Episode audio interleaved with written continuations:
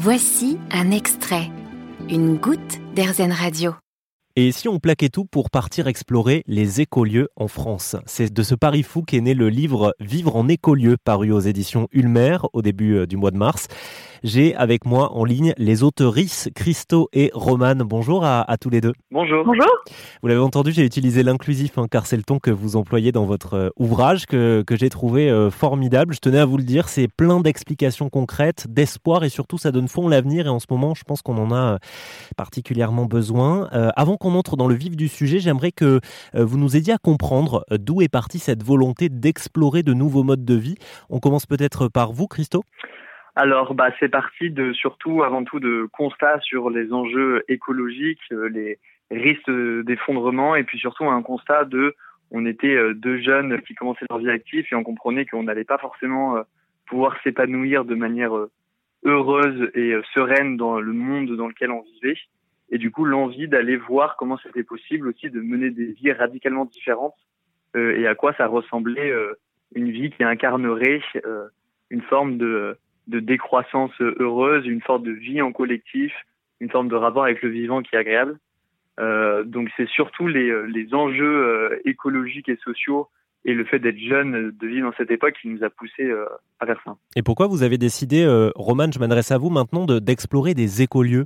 Bah, En fait, à la base, on cherchait vraiment à trouver des, des, autres façons de faire, façons de vivre, parce que nous, donc à l'époque, on a décidé de faire ce projet, on habitait tous les deux à Paris, et on avait des vies qui étaient un peu, comment dire, vides de, de sens, ou en tout cas qui faisaient pas sens dans euh, le, le, monde et le contexte dans lequel on vivait.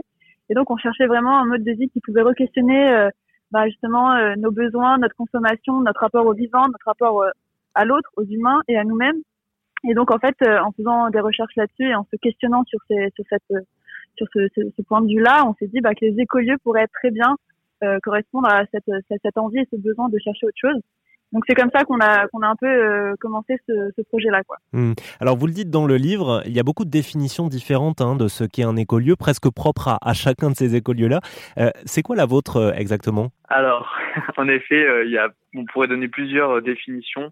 Moi, celle que je pense que j'aime bien donner, c'est un groupe de personnes qui décident collectivement ensemble de réinventer leur manière de vivre les uns avec les autres et de vivre avec leur environnement euh, ancrés dans leur territoire et du coup de repenser leur manière de consommer, de produire, d'échanger, de décider, d'éduquer euh, en fonction de, euh, de, des enjeux écologiques euh, et sociaux et des, et des aspirations en fait de, des personnes avec qui on, monte ce projet. Mmh, et c'est souvent sur un territoire rural, hein Absolument. souvent c'est bah, dans ce dans, dans l'ancrage territorial et le fait de reconstruire un rapport avec euh, le vivant humain et non humain qui nous entoure. Souvent, c'est plus euh, c'est plus optimal de mener ce genre de projet dans les lieux euh, dans les lieux ruraux en effet.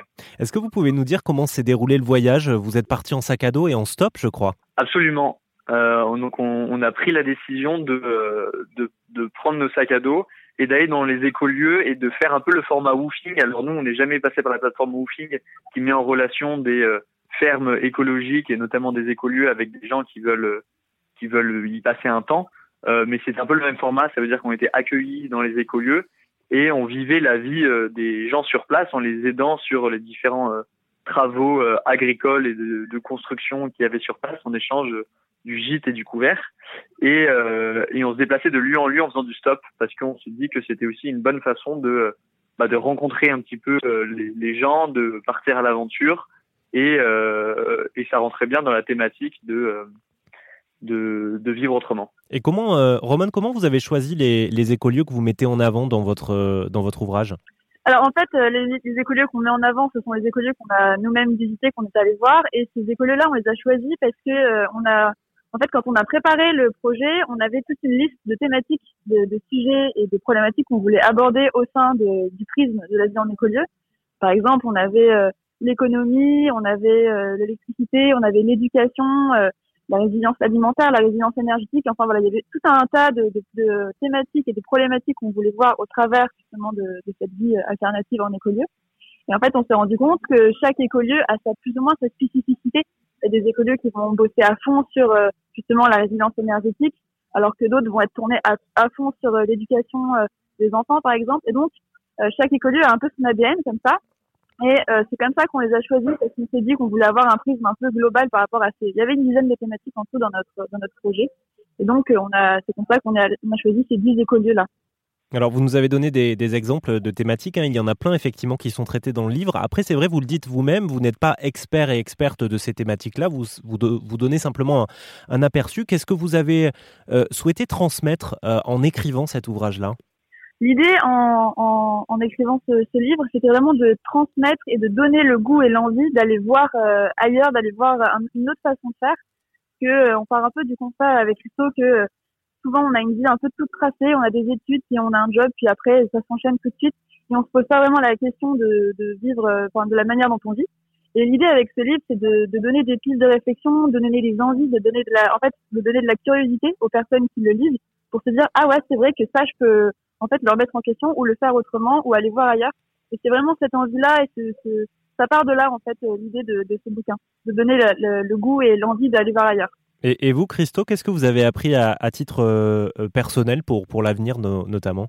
Oula, déjà c'est que le facteur humain est euh, un des facteurs les plus décisifs et les plus compliqués pour vivre une vie heureuse et épanouie avec avec des gens qu'on aime. Je pense qu'on s'est rendu compte que tous les écolieux pouvaient faire face à plein de, de, de difficultés techniques qui sont surmontables. Comment on fait du maraîchage bio pour nourrir plein de gens? Comment on fait des low-tech pour euh, nos besoins en énergie? Et donc, il y a plein de défis et c'est stimulant. Par contre, le plus compliqué, probablement, c'est le facteur humain. Ça veut dire comment on, on, apprend aussi à faire face euh, à soi-même, à ses propres peurs, à ses propres constructions, et comment on va essayer de travailler un petit peu ça, et euh, comment on va le faire envers soi-même et aussi avec les autres. On a découvert un peu la notion de PFH, qui s'appelle putain de facteur humain, désolé pour l'expression, qui, qui revient beaucoup dans les écolieux. Et tout l'enjeu, c'est comment on transforme ce PFH en précieux facteur humain.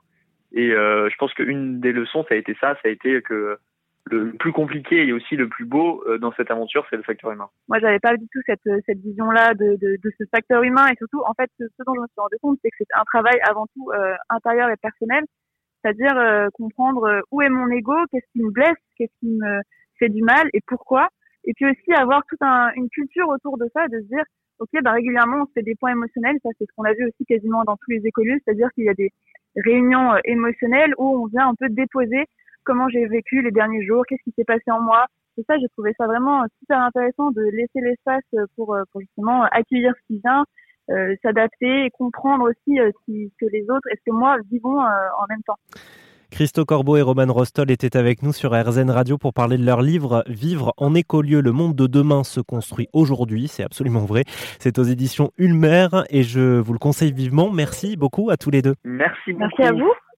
Vous avez aimé ce podcast RZN Vous allez adorer RZN Radio en direct. Pour nous écouter, téléchargez l'appli RZN ou rendez-vous sur rzn.fr.